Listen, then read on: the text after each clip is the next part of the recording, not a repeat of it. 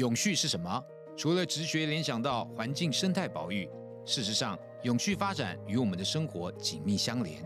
新鲜事、新奇事、新故事，意淫陪你聊心事。由我阿 Ken 与多位艺术家、影视歌手、网络名人等多元领域来宾进行对谈，讨论环保、平权、医疗等相关话题，让永续未来不再只是想象。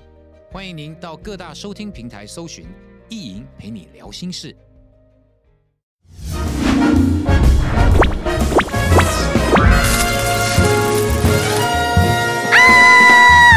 欢迎收听房产新教室这一集，真的大家有福了，因为通常会看我们节目的人，通常对网络行销呢都很有概念。可是呢，怎么做是不是大家都觉得很迷茫？而且现在算疫情之后呢，到底网络行销怎么做？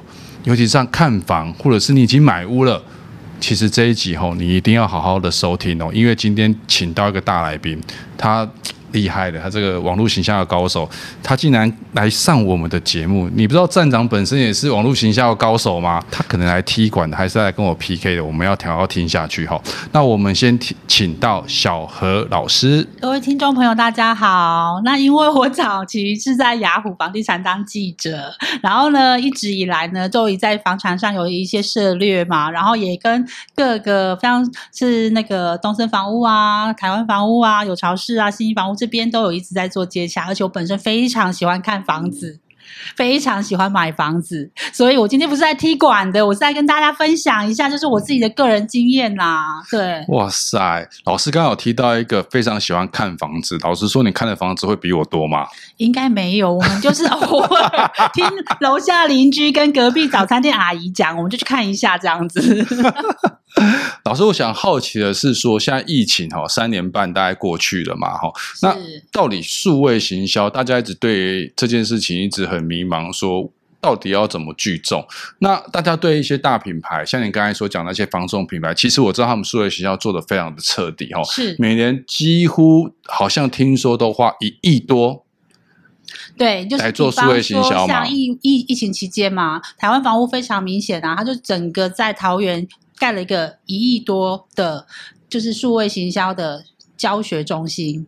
那为什么要花这么多钱去做这件事情呢？因为其实，在早期，我不晓得你还记不记得，可能五六年前已经在做，就是数位转型了。房仲业本身带看的部分，从它的仪器什么都已经换了，可是那时候还是可以见面啦。只是疫情呢，它催生的这一波不能见面的。部分，那那时候呢，我记得说，大家可能看到很多仪器啊，大家都跟你换新的嘛。我们现在就开始用这个仪器帮你做，呃，手手掌这个仪器带看，好像是那个 PDA 吧，嗯，对不对？iPad 嘛，iPad。那时候就已经有录影或是拍照去看物件，大家拍的漂不漂亮？看照片、看技术、看那个人他的那个风格，但是呢，在疫情期间，我觉得最厉害的一点就是我们都没有见到面。业务员本身要提升自己的看屋精准度。第一个，你对于这个房子的所有资料是不是了解？第二个，你对于屋主的资料是不是了解？那第三个，你是不是知道你现在介绍的这个客户他是属于什么工作资料背景？比方说，好，我是一个文字工作者，然后我长期在跑新闻。好跑这个房地产的部分，那么呢，可是我的收入并不是像一般的富豪啊，他看的是大房子啊，那他们就会开始想，如果以女性四十几岁了，然后她有小朋友的话，是否适合什么样子的投资物件，要先想好，然后全部都写完资料之后哦，再帮你精算，你每个月要缴纳多少费用，都算完了。才打起一通电话 赖你说，我已经帮你都规划好了，是否有时间呢？让你看一下我们的影音，我帮你录好喽。我从门走进去的左手边跟右手边，我都彻底的拍了三百六十度的环境，包含楼下，因为有小朋友，所以我帮你拍了小朋友的设施照片。那如果你要停车的话，如果方圆百里没有停车场的话，你有开车吗？如果没有开车的话，方圆十公里内。最近的停车场租金是多少？这么麻烦，全部都做完了，等于线上帮你再看一次。这在疫情期间，他们要做的功课就这些。对，那怎么把它做网络的曝光度？因为他这个是他自己一个业务员或公司，他要做好的对这个物件他的专业程度嘛。对，那怎么吸引那个人来看？一般，嗯，站长大人，传统的中介，你想象中他要应该要做什么事情？传统的中介不就是路边发传单啊？然后三明治人嘛？呃，对啊，对不对？很辛苦啊，我也做过啊。那你还要三明治人，你为什么想跟着他去看？我，我觉得我。对这个物件我喜欢的话，我会我也想去看。没错，所以如果你在疫情期间不能乱枪打鸟，你要提供丢出去的赖的物件是他看了一定会喜欢，一定哦。所以我们会有这样的数位上的精准的投放吗？对啊，就是这个这个这个中介，他在在疫情期间跟你经营的时候，为什么跟跟传统不一样？他已经在跟你聊天的过程当中，可能会做一些资料嘛，就说，哎，请问一下小何老师，你你为什么会喜欢这一区啊？那这一区里面你最喜欢什么样子的啊？我找了一间哦，它是十五哎十二楼，我是讲个人经验，然后因为我本身还蛮有点迷信嘛，他说。我跟你说，我买了一个，呃，我我带我我帮你找了一个，它是看得到 Hello Day 的土地公，就在十二楼的夜景看出去，你每天对着那个土地公拜拜，晚上就有那个灯哦，真的，当下超想买那个物件，就已经觉得夜景诶，十二楼诶，如果你打两杯红酒在那边看着土地公，明年业绩应该会非常的好，股票应该会大涨，那个 feel 整个都觉得，哦，这个房子一定是我的房子，然后他全部都给我。看完了多少钱？你猜？我不知道。他说：“因为啊，我知道你们这个行业非常的辛苦，都是那个文字工作者嘛，那大概是三四万，对不对？好，那我帮你算好了，如果你有投期一百的话，那每个月只要缴款大概是一万多块。那如果你本人不住的话，这个可以租给人家，大概是一万两千块。所以这个房子呢，才五百五十万。”五百五十万，十十多平，然后呢，看得到土地公，然后有业绩，然后我每个月只要缴一万多，有没有打到你的心？有。对，所以你就像三明治人一样，在在赖的过程当中，就非常的想要看这间房子，想要感受一下它到底是什么样的物件，好吧？很想，但是见不到，怎么办？怎么办？他说：“没关系，没关系，我呢就特别拿手机从大门口迎宾厅开始帮你拍，你想看什么我都拍给你看，直接线上看房。对呀，然后让你去感受一下，就说哇，这大门口好气派哦。他进来的时候是有管理室的，然后呢，一层楼有两户电梯，那两户上去之后，右手边就是你要去看的那个小套房。”对，然后就直接这样子手机拿着哦，真的，一路这样看进去。哎，那我们右手边你看一下这个房子，它是有什么样子的状况？那天花板我让你看一下，然后浴室，浴室真的有点小，然后很丑，你要不要看？我说好看一下，它也没有隐藏。那可是它就满足了你想理解一下这个物件的需求。可是，一开始的时候，我们真的聊天是讲得很详细，就是说，比方说我的工作。哦，很透明，不会像以前我们到店头的时候，站长大人，你有听过一个以前的笑话吗？什么笑话？他们说，如果呢，你要去看房子，千万不能穿得太漂亮。为什么？因为 我的长辈跟我讲说啊，你看起来太有钱了，人家价格会往上拉哦，你就穿个拖鞋去就好了。我说拖拖鞋有人聊我，有人理我吗？这个是大概我三十多岁在跑线上的时候，长辈跟我讲的。他说，如果呢你有要开那个要去看房子，不能开车停在那个门口，知道吗？我说啊，不然我要怎么去？他说他看你的车就知道说你有钱，房价都杀不下来耶。这就是传统的代代看，对对。对，那以至于我们的这个数字就永远在那边喊来喊去，喊来喊去。可是呢，当我经过疫情之后呢，其实我已经比较没有这个麻烦的事情了。因为第一个，我我知道的东西是我需求的物件，然后第二个是我付得起的金额，第三个，我当时候设定为什么要买这一个房子是有一定的原因，所以他不会就是给我看时间，可是每一间都说，哎，你看好好看哦。可是我。不用花这些时间再去做这些事，精准是是是是，在疫情期间，大家为了成交买卖客户，也不会去乱推测说你的财力是不是很雄厚，或是怎么样。他们只会问说你的购物需求，第一购物需求，第二你付得出来的贷款金额，第三如果说你要购入的话，是不是未来有脱手的准备？然后他会针对这三个去帮你做物件的媒合，媒合。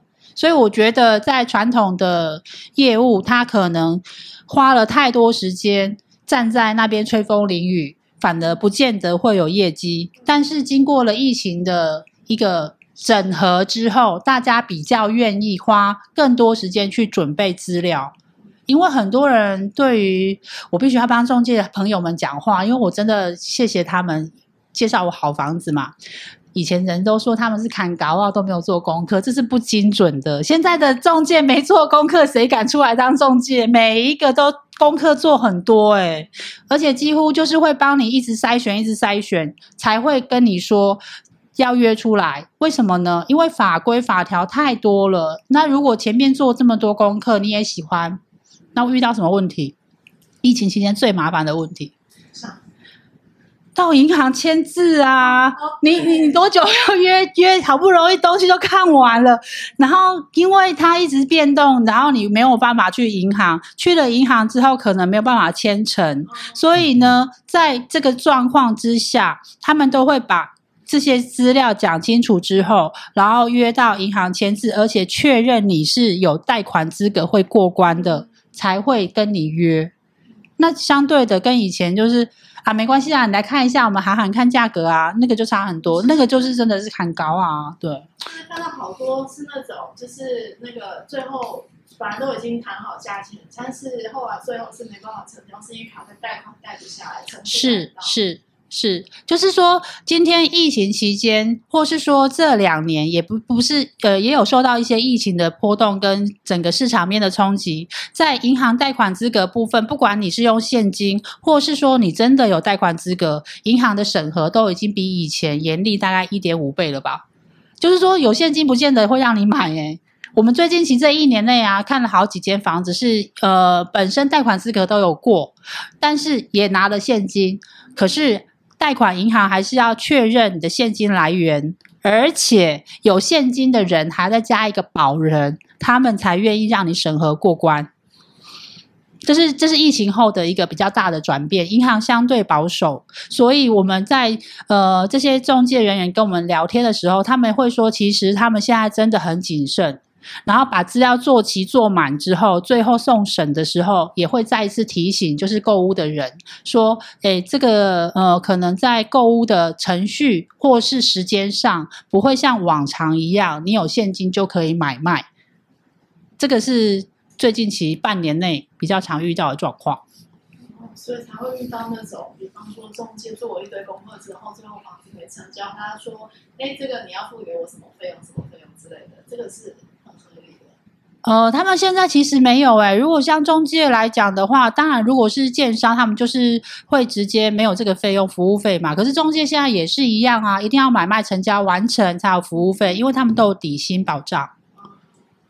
只是说，像我们刚刚闲聊的，既然他都已经做了这么多的功课资料背景，好啦，那怎么样才能够达到站长大人刚刚有提到的，我们在网络上做聚众的效果呢？对不对？对，因为像大家在疫情期间有没有发现，我们脸书上面多了很多什么社团？我是什么人啊？我是。我是买房团，对，我是买房团。然后，比方说，我是中和人，我是永和人，对不对？然后呢，就会有一些中介很好心的，把他最新的物件，或是我是新竹，新竹我看到超多的，可能最近期也是蛮多工程师嘛。然后他们就会开始 po 他们自己的物件。那请教两位，你们会第一个看到的是什么？当然啊，大头照会看一下啦，就是是男生女生名字嘛，对不对？然后一定会看一下是哪一家的嘛。像像我是花莲人啊，是哪一家？是有巢氏啊，还是台湾房屋啊？那橘色台湾房屋嘛，那绿色就可能要看一下是信义还是有巢氏啊，或是东森房屋之类的。对。但是重点还是要看什么？物件啊。哎，站长大人好精准哦，都没有被我看什么物件导走。对，看物件，那物件本身是不是就是一定会有一些我们想看的重点？好，那每个人看的重点不一样嘛，但是不外乎就是一定是针对自己的什么居住需求。那单身的人他可能会看套房，然后会看交通，然后会看周边生活的生活圈有什么机能。那这些在这些资讯上面，是不是有做到统一跟一致的关键字？比方说，我这个区域很简单，因为我我就像刚刚讲的嘛，好，我是中和人。那大家知道中和近几年在疫情期间最夯的是什么？交通的部分，捷运。对啊，它有个名字叫做。呃呃，环状线。对，那这三个字是不是一定要写？怎么变？他在考我？不是吧？怎么变这样？但是大家，我还想说这一集轻轻松松坐在这里听老师讲就好了。不行，还是要 对，所以大家的印象就是捷运环状线啊，什么颜色的？黄色啊。好哦，那是不是你在规划这个给人家看的视觉效果，或是写到我是综合人的时候，你的物件的部分是不是这几个重点一定要上去？嗯，对不对？对对对对，最好就是可以统一，每一次发的时候都是用这个颜色。第一，我们在就是提供物件的时候，不用让客户或是其他观看的人再一次自己要重新从那一堆里面找出你的资料，对不对？直觉就是哦，这一个物件它就是在环环环专线周边。那我想看的有三房两厅，我想看的有套房。那我想看的有就是市场旁边。那我只要去搜寻这个黄色的这个图片，它的底色是黄色的。那这个业务员我就不用特别记他名字，可是他每次发出来我就会看到，在关键字的。建立上面，这个是一开始在经营网络社群聚众的时候，要非常非常谨慎的一点，就是既然你都有心要去做这个社区这个区块，比方说桃园区青埔，那青埔的部分是不是高铁？你是否能够在 CIS 上面就已经做到品牌辨识度了呢？因为个人跟品牌是两回事。今天任何一个中介，或是任何一个企业，甚至任何一个网络的名人，他的品牌辨识度是来自于他一开始就已经设定好他自己的形象跟关键字的建立，聚众一定会起来，因为他长期丢环状线、环状线、环状线、环状线，那以至于就是当你想要看环环状线周边的时候。甚至你知道，我后来看话，就这个这个区块，看到后来所有人都知道我有在看，我的朋友，然后几乎只要要买这一条，就开始问我说：“哎，我问你哦，最近有没有这个物件呢？”我说：“哪一站？” 你看很精准，我还问他说：“哪一站？”如果是在景安站的话，会比较贵一点；然后新埔站的话，在中间区，价格可能会落在旁边一点。那为什么会有这个东西？站长大人应该也知道，以前在房仲区块有一个捷运的那个。就是尾站效应，就每一站的价格，其实在以前还没有环状线，是蓝线那时候非常有一阵子，我们所有的纸本媒体上面都会有一个大的捷运图，然后上面都圈起来三十五、四十，很像射飞镖一样。但是那个已经不能在网络上呈现了，所以我们只是把纸本上面的阅读方式转换到网络上聚众的经营方式。但是这个转换是在疫情期间渐渐的开始有形成这样的状况。那这个是在捷运线的部分。那如果是在像以前经营农地，你有没有看过一种网络上，它只要出来，你就不知道它是什么东西，因为它就是看起来都是一块地。那怎么办？好像废弃的，废弃的，然后又围起来这样。对，然后我就说看半天，我可能也不知道你这一块到底是什么功用。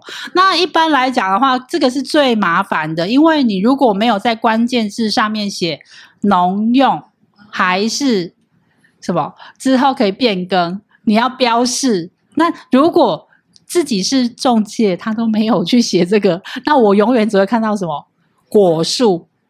跟一堆什么凤梨田，然后他就写说、呃、Google 的空拍也没办法看到。对啊，之前信义区也好像也很多年前吧，嗯、十年前有很多这种。没错啊，所以在刚刚我们提到，就是说为什么传统中介跟网络中介他要做的功课会多一点，他可能更要细心一点去问这些资料，但是风险就来了。我们当然当中介也会有风控的问题啊，他丢出去如果被人家。跳线吗？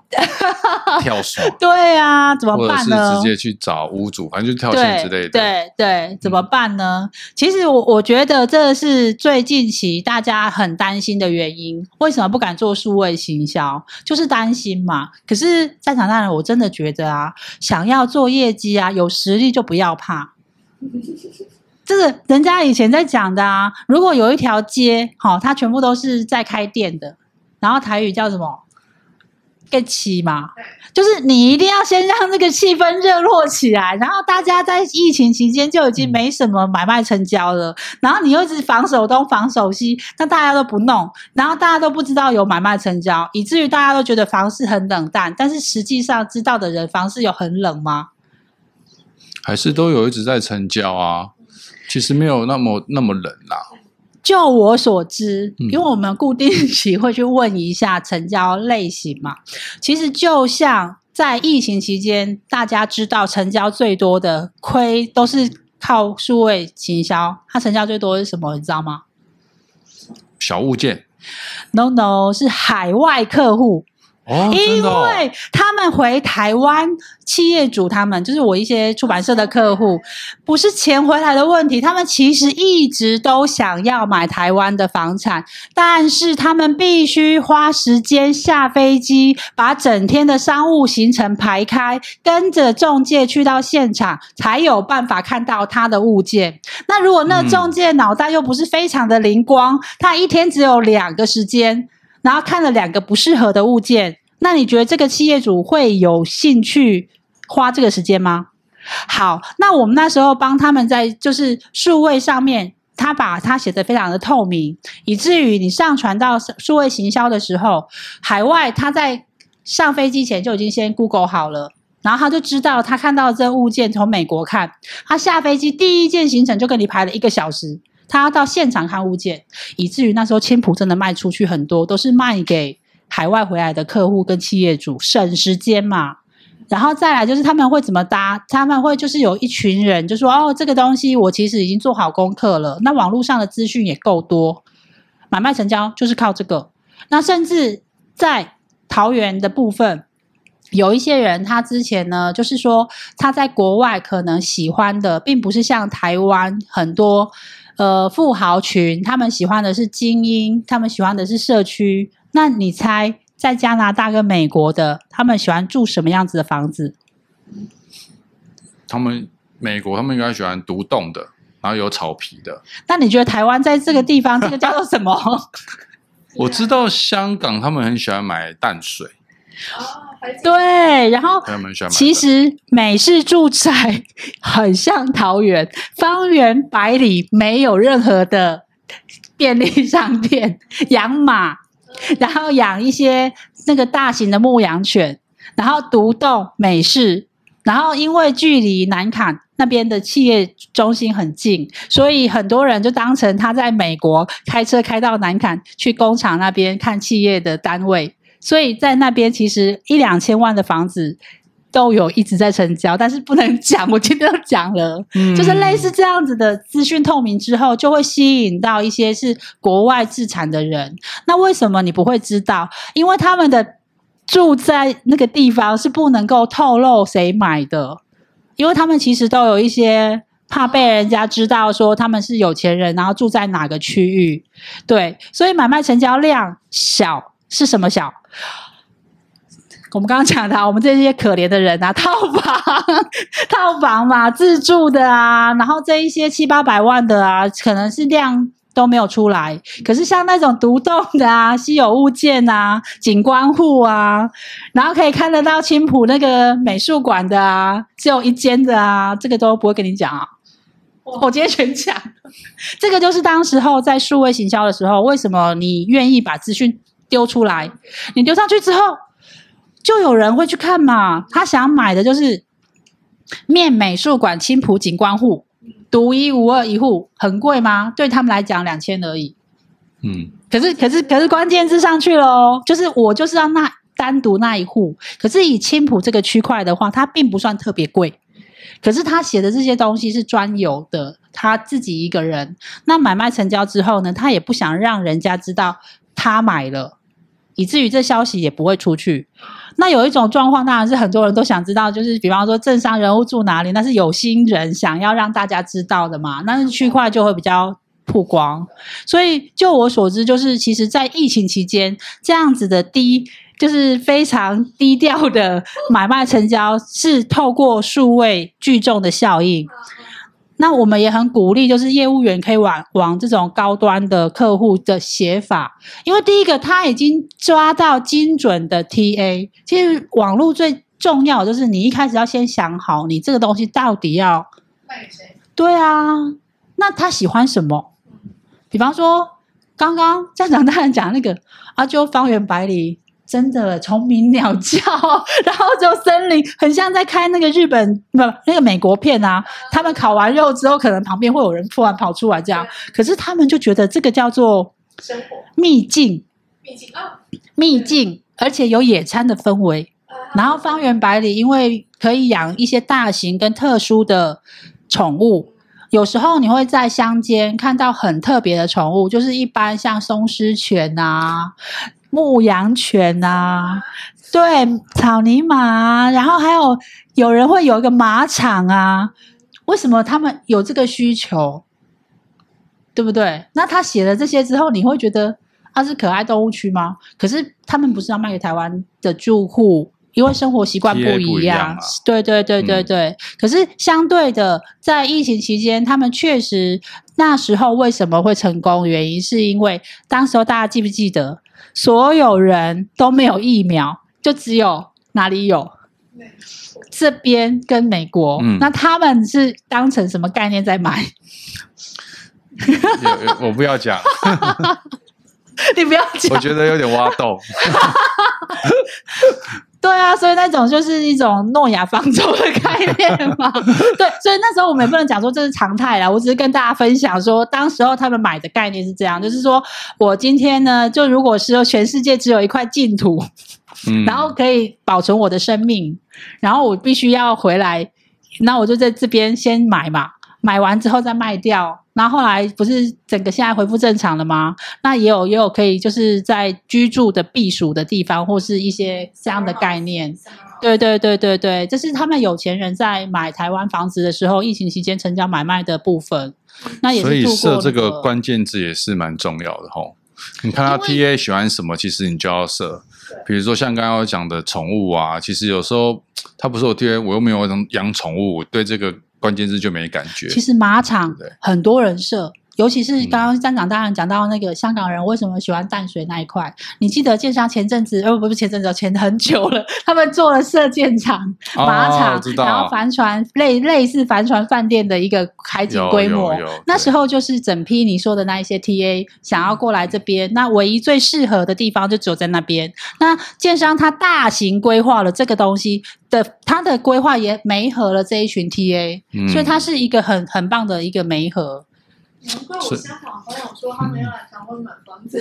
对啊，就包含就是像马场跟射箭场，这个一直都有，而且射箭场是有在锦标得冠军的，对对，在在那边有那边是围起来的。对对对对对，这个是一个观光的部分。然后，所以这个关键字如果有打出去的话，他们在海外其实都会搜寻得到。嗯，老师，那还有一点点时间哈，我想问一下，呃，品牌的知名度在网络上，你觉得一开始要怎么建立？我觉得是品牌的，你给人家的感觉就是形象设计的部分。比方说，像我刚刚有跟就是同就是大家一起聊天的时候嘛，聊聊到说，哎，像女生她们现在不是都很喜欢去餐酒馆吗？可是我们有看到一个餐酒馆叫做名字很特别，它叫做放感情。哦，那你听到的时候，对，名字叫放感情，那听起来就觉得说，哇塞。而且喝喝个酒要放感情，然后就开始聊，说为什么他会有这样的设计。然后他就在各大的捷运口有六个不同的风格，都叫做放感情餐酒馆。然后呢，有一个是美式的风格，有一个是欧式的风格。原因是呢，老板本人呢是室室内设计的强手。然后当时要做这个的时候，他就已经设定好了。他说：“举凡来我店里面。”吃东西的人，我都是用真感情跟他放感情交朋友，所以这个品牌就觉得啊，老板这个名字跟他的品牌是有建立起来的。取名字一开始就很重要。对，就是不管是取名字，如果你不想取名字的话，有几个可以建议的部分，就是品牌可以用像您刚刚提到的某一个颜色、某一个头像。这些都算是品牌啊，因为在设定的时候，大家就会认着这个走嘛。那在网络上，这些都是非常重要的。只是说你一开始设定的时候，因为我们要经营都是长尾效应加三年到十年的效应，所以不需要一直变更。我们最怕的是什么？你知道吗？做品牌行销的人会设会随着潮流、跟风向、跟业绩的起落。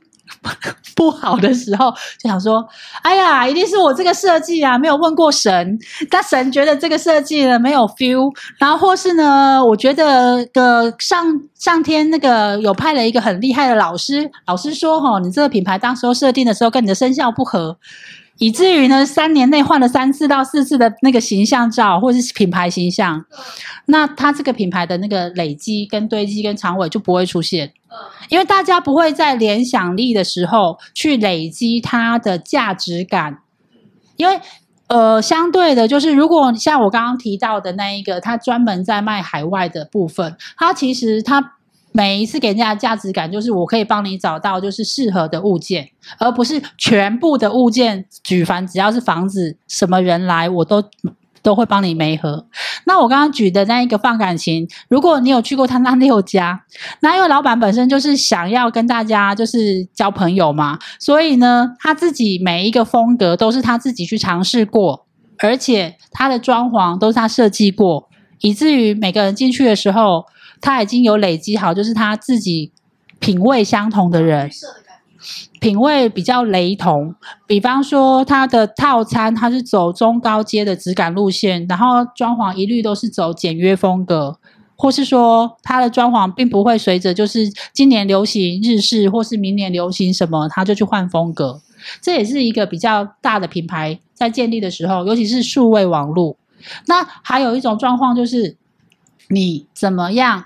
在品牌被搜寻出来，那很多人就会想说：“我要花钱买啊，就是关键字啊。”那如果一一天这样放投放，是不是适合啊？可是我们的建议是说，如果你没办法把品牌定位先很明确的跟企划人员讲清楚，其实你投放多久，它就多久就被洗掉。如果你的品牌定位是清楚的，因为你去店里面的人会回流。然后他下次要再去找你的时候，可能会忘记，对不对？他又再 Google 一次，然后他每一回 Google 就在拉高你回在顶顶 top 的那个顶顶端的几率。可是为什么会被洗掉？原因是因为你的品牌辨识度不高，我下次忘了你，我根本不会去 Google，所以做出去的品牌才没效。可是如果说像我刚刚提到的，哦，这间店。你每一回去对他的印象都是加分，虽然你忘了他地址在哪里，你是不是还会再去搜一次？好，那再搜一次，他就就再回来啦，所以他的品牌就确定的啊。最怕的就是打完广告之后的厂商。哎，我见过你，你叫什么名字？就是类似人跟人互动的时候，那我都不记得你的名字，因为我们是什么时代？网络不是名片，名片可以从口袋掏出来。哎，这人叫什么名字？网络一律是用搜寻，你一定要取一个人家愿意到 Google 或是雅虎，到任何一个搜寻引擎帮你打打字打进去。所以那个名字一定要简单易懂，或是像刚刚站长大人讲的，就环状线嘛，黄色。好，那这几个也找找得出来吗？那至少就是它在顶端的几率跟次数就会一直被累积。所以现在跟以前的品牌形象最大的差异性就是，呃，不论你要做任何的，你觉得漂亮啦，或是好念啦，这都不是重点，重点是怎么样大家愿意打字在搜寻引擎里面。你你只要有让大家打字的那个动作，那个品牌就算成功了。甚至甚至大家会打说高铁，好，那高铁其实沿线非常多嘛。可是你只要有办法，就是一直维持在专程专门卖高铁特区的房子，那你也算成功哦。那有一种很可爱的，就是房地产业务，然后他拉出来，或是他整个的网页的。销售物件不胜枚举，举凡土地买卖纠纷，然后呃套房，然后什么独栋店面，全部都有，全部都把它 key 上去。好，那你除非你的名字非常有特色，因为 因为我要找这些东西的时候不会找你啊，因为大家会找专门的嘛。那你的名字，除非我每一次都记得你的名字叫什么，我就会打你的名字。这是个人品牌的部分，所以像我就是要打站长大人，对，然后让大家来搜寻，对，管他打什么，反正就是让大家知道我是站长大人，然后自己去一直搜寻搜寻，所以我的站长大人的 SEO 优化就会变得比较好，对，可以这样说嘛，对不对？对，这是在在中一开始我们已经做完了，刚刚提到的就是我的品牌建立之后，它可能三个月内。你应该还是会有人搜寻你，可是我们要求的是三个月后，他还会回流来找你。那个就是刚刚讲的，我们在一开始的时候给他一个服务的感觉。当然，大家都说网络是很冷漠的啊，我又不是像以前一样啊，还要跟你喝酒吃饭，然后见过面聊过天，怎么会对这个东西或是这个？这个名字有感觉。那我刚刚有没有讲了一个很棒的例子，就是那个 Hello Day 的那个夜景，土地公，土地公，这是真人真事。他给我看完那个夜景之后，我就觉得哇，这个房子啊，我很难忘掉这个个案。就是哦，我看了一个房子，里面那个不是跟一般房子一样，就是冷冷冰冰的。他说这个晚上关灯之后 看出去，会有暖暖的灯光，然后看得到土地公。那他是不是建立了我一个对这种温度、对记忆点、记忆点的感觉跟温度？那这个不一定是物件呐、啊，也许是他那个人在跟你聊天的时候，对不对？他的品牌建立，我们常常讲说网络很冰冷，没有错，这是真的。可是网络很冰冷，你怎么去让你跟客户之间的感觉是有温度的？那当然，我没有要求，就是说大家一定要去。建立暖的温度，因为我刚刚讲那个是暖的温度嘛。因为有一些人他本来就是很冷的人，但你也可以建立冷的温度啊，高不可攀也是你的个人形象啊。就是你这个人非常拽，高冷霸总。对，你是整个业界里面房地产销售里面最机车的，冷到整个业界都知道你很机车。这个我觉得也是一种品牌特色。对，因为我觉得现在有很多人一直在跟新人讲说，你要有温度，你要有什么？可是我觉得这就是个人特色嘛。那你的特色就是你非常的高冷，但是你的精准判断和跟你出手的快很准，跟你挑的物件转手就是卖三倍。哇塞，你真的有 拽的本钱。我我也很喜欢这种的业务啊，对，我喜欢这种的中介人员啊，他永远就有办法帮我挑到你这个。这个获利永远都是别人算不出来的。比方说，我有遇过一个中介，他永远挑那个很特别的，因为他念的书真的蛮多的。他就跟我讲说，有一个套房很烂，烂到爆，很像以前那个古惑仔的那种旧街区，现在在板桥还有，你知道那种双 人拍古惑仔电影的那种。那大家都知道，那个房子大概是几年的屋子？举凡知道的都是将近五十年，对不对？好，那他卖了一个很便宜的套房，他五平，五平而已，可是可以住人哦，然后装潢的很漂亮，多少钱？你猜？板桥两百万，差不多三百，因为连谈装潢嘛，哦、三百。好，可是很就是里面很漂亮，外面是对，但是他跟你讲了一件事情，根据。我不晓得啊，这这是他说的啦。根据法条，五十年的房子有都更的机会，哦、你三百可以，就是到时候在这个旁边，有些人百货公司旁边，对不对？你活得活得够久的话，你搞不好变成就是百货公司旁边有一个非常厉害的什么？对对对对，对，我们家有个业务就专买这种的。对，然后他超高冷了，他就说：“他我不敢跟你挂保证，但是你看三百万你可以买什么？”我说：“可以买什么？” 他说：“Porsche。” 我说对啊，破学啊。可是问题是，如果你投资来讲的话，他投你投资三百万，你放十年哦，那他两年后可能会有有机会嘛，五十了嘛。好，那板桥嘛，然后百货公司对面嘛，不得了，这这个这个好几倍了。那当然也有人心脏比较就是不敢投嘛，那也有人敢投啊，嫌他旧啊，对啊，所以所以我说就是看这个人的风格是什么，那他有非常十足十的把握，这个人非常的拽，他就说这种物件只有我会看，那那他为什么会看？因为他知道相关的法令跟相关的资料嘛，或是说他对于桃园好了，我我是有遇过一个，他们就是对于当地的建设规划蓝图。非常的巨细靡遗都知道，然后他就说这个区域很多人都在开咖啡厅，站长大人知道为什么吗？我不知道啊。他就说他专门找有人在咖啡厅开咖啡厅养地的人，然后他就买他的旁边，哦、就跟着一起养。哦。因为他每次去跟他喝咖啡的时候，他就会问他说：“哎，那你为什么想开咖啡厅啊？”他说：“没有啊，因为这块地是以前这个规划怎么样怎么样。”然后说：“哦，所以他之后会可能会改建地吗？”他说：“对啊，这可能会有合建之类的啊。”然后现在先开一下咖啡厅，有个收入。很会聊天哦。存在那边吗？对，就是他的品牌形象是他什么专业知识都不会，但是他非常的会聊天，这也是网络的一种品牌形象。嗯对，那那我不晓得，就是像听众他们现在自己想要建立的品牌形象，或是你想要找服务你的人，他的品牌形象是怎么样？但是唯一一个可以确定的是，在一开始设定关键字的时候，比方说我刚刚讲的放感情，啊、哦，环状线，然后或是讲说颜那个每一个品牌的色色调、色调、颜色，不能够在三年内换掉。至少都要三年以上，这是有学理基础的。站长当然也知道啊，任何一个品牌三年长尾效应才会出来啊。对，没错。你丢的所有的广告效益，你三个月内、半年，其实都还看不出来，因为那个只是一个潮流嘛。可是如果说一年半之后，还有人开始回流点击，然后流量就会开始在某个可能第二年开始暴增。那暴增之后，它的相对的获利或是成交量就会一直延续下去。那这就是我们在讲的品牌堆叠的部分。哇，今天这一集真的赚到了！其实大家都不知道，我刚才没有很认真的介绍小何老师。其实小何老师在外面是有开课、有授课的，这个都是要费用的啊，各位。